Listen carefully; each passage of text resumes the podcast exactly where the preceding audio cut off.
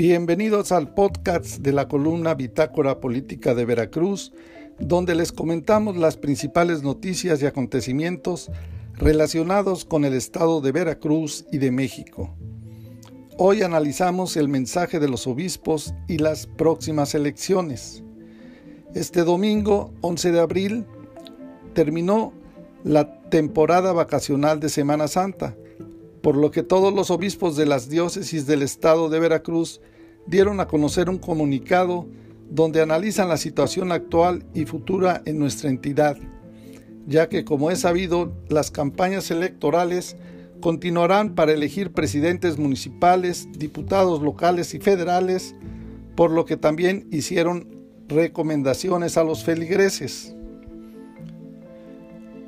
En el documento se analizan los problemas y la situación actual en la entidad, los obispos invitan a la reflexión de los feligreses ante las próximas elecciones y afirman que como a la primera comunidad cristiana les envuelve el desconcierto marcado por el dolor y la tristeza ante los variados acontecimientos en nuestro entorno. Hoy la realidad que vivimos, aseguran, ante la crisis de la epidemia del COVID con sus repercusiones en la familia, en las relaciones sociales, en la economía, en la política, en la educación y en la vida de fe, nos provoca miedo, incertidumbre y desesperanza. Ante este desafío, los animamos a vencer el espíritu del egoísmo y la indiferencia con la fuerza de la fe y la claridad.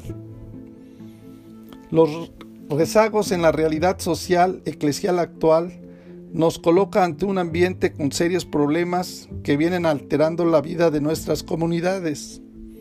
La violencia, con sus múltiples manifestaciones, sigue causando sufrimiento, tristeza e impotencia. La delincuencia sigue manifestándose en los robos, las extorsiones, los secuestros, las variadas formas de violencia contra la mujer y la trata de personas. La crisis sanitaria, causada principalmente por el COVID, sigue afectando la vida de todos con consecuencias graves en la relación personal y comunitaria, dando como resultado el aislamiento y la soledad en muchas personas y familias, además de las penosas heridas en aquellos que han sufrido el contagio o han perdido algún familiar. El desempleo y la crisis económica han llevado al crecimiento en el número de pobres, causando serios estragos familiares y sociales. Dicen los obispos que no podemos ser indiferentes ante el fenómeno migratorio y el maltrato que se les da a los hermanos migrantes que atraviesan gran parte de nuestro territorio. En esto todos tenemos que empeñar hoy pues a nadie conviene un México dividido, fracturado por temas que exigen un debate social ordenado, paciente, respetuoso y bien fundamentado. Dicen los obispos que ante la próxima jornada electoral del 6 de junio, reconocida como la elección más grande en la historia, por la cantidad de cargos que se renovarán en todo el territorio nacional y por la nutrida participación ciudadana que se espera, los animan a participar con entusiasmo, discernimiento e inteligencia. De manera particular, afirman, debemos seguir buscando el bien de nuestro país, sobre todo fortaleciendo el camino de una verdadera democracia. De hecho, ya se han dado algunos pasos importantes en esta conciencia y participación en los últimos años, pero falta todavía mucho para que sea un compromiso real de la mayoría. A la luz de lo anterior, los obispos recuerdan algunos puntos de vista que consideran importantes para el próximo proceso electoral. Dicen que debemos informarnos y conocer a las diferentes opciones de candidatos, sus propuestas, los principios que los motivan y las plataformas que los respaldan, así como sus convicciones y estilo de trabajo sus cualidades personales y los resultados que han dejado en su trayectoria.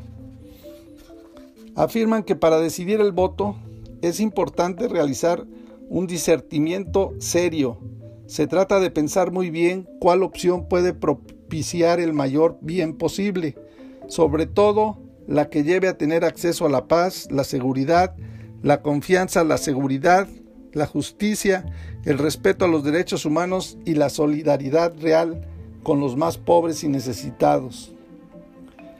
Hay que votar en forma libre, responsable y bien razonada, no dejarse convencer por ningún tipo de coacciones o chantajes. Afirman que no es lícito comprometer el voto por las variadas formas de presión económica. El próximo proceso electoral nos coloca ante una gran oportunidad para abonar a favor de la democracia. Afirman que es fundamental el compromiso de todos para participar activamente y en esta forma ir superando el abstencionismo que no permite crecer y fortalecer una democracia completa. Asimismo dicen que los sacerdotes saben que nuestra mejor aportación a la democracia es hacer conciencia en nuestros fieles y en sus derechos y deberes ciudadanos. Como pastores estamos llamados a ser factores de unidad y de comunión, de reconciliación y de paz, por lo que no es nuestro papel hablar en favor o en contra de ningún candidato o partido político en particular.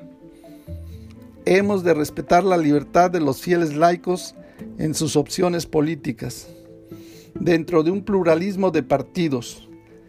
Finalmente, los obispos veracruzanos animan a promover talleres de participación ciudadana a favor del voto libre y responsable.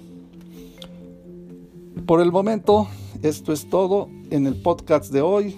Los invitamos a que continúen visitando nuestras redes sociales en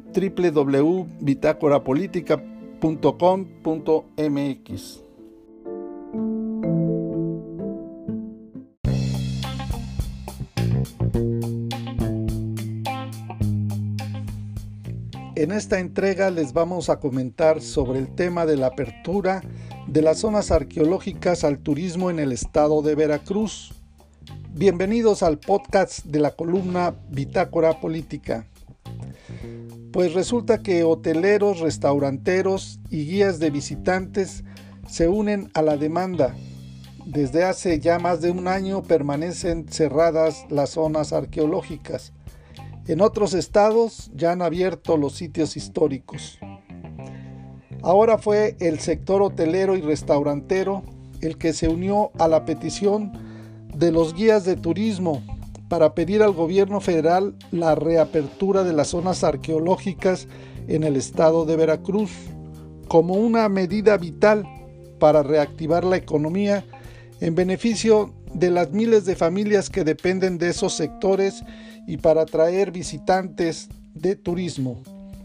Desde hace ya varias semanas, los llamados guías turísticos piden al gobierno federal la reapertura de las zonas arqueológicas, como al parecer ya se ha hecho en otras entidades del país, pero acá en el terruño veracruzano no les han hecho ningún caso. Y es que por fortuna el estado de Veracruz es el que tiene mayor número de monumentos históricos, no solo son las arqueológicas, sino sitios de gran atractivo para los visitantes, como son el Tajín en Papantla, San Juan de Ulúa en el puerto de Veracruz, Zempoala en el municipio de Úrsulo Galván o la llamada Casa de Hernán Cortés en la Antigua, por mencionar solo algunos. En el caso de la zona arqueológica de Zempoala, donde se dio el encuentro entre el cacique gordo, así lo llamaban, y el conquistador español, los artesanos están angustiados por las restricciones que continúan aplicándose en la entidad por la pandemia, pese a que son lugares en terrenos abiertos y en donde pueden conservarse la sana distancia. Dicha zona arqueológica permanece cerrada desde el 24 de marzo del año pasado. Ya se cumplieron más de 12 meses sin tener ingresos. Y ahora también son los hoteleros de la zona conurbada Veracruz Boca del Río quienes se han unido a la demanda porque se reabran las zonas arqueológicas y sitios históricos de Veracruz como son la fortaleza de San Juan de Ulúa y el baluarte de Santiago en el puerto, además de las playas, que son los principales atractivos para los visitantes. En esta semana, muchos de los turistas que arribaron al puerto expresaron su descontento y desilusión, porque cuando trataron de visitar esos sitios históricos, se encontraron con la noticia de que estaban cerrados por la pandemia. El presidente de la Asociación Mexicana de Hoteles y Moteles de Veracruz y Boca del Río, Santiago Caramés Chaparro, manifestó que muchos turistas nos han llamado por teléfono antes de visitar y preguntan qué es lo que está abierto. Esto ha venido sucediendo durante todo este año que nos ha tocado vivir por la cuestión de la pandemia. En un principio era si estaban abiertas las instalaciones de hoteles y demás áreas públicas como son las albercas y las playas.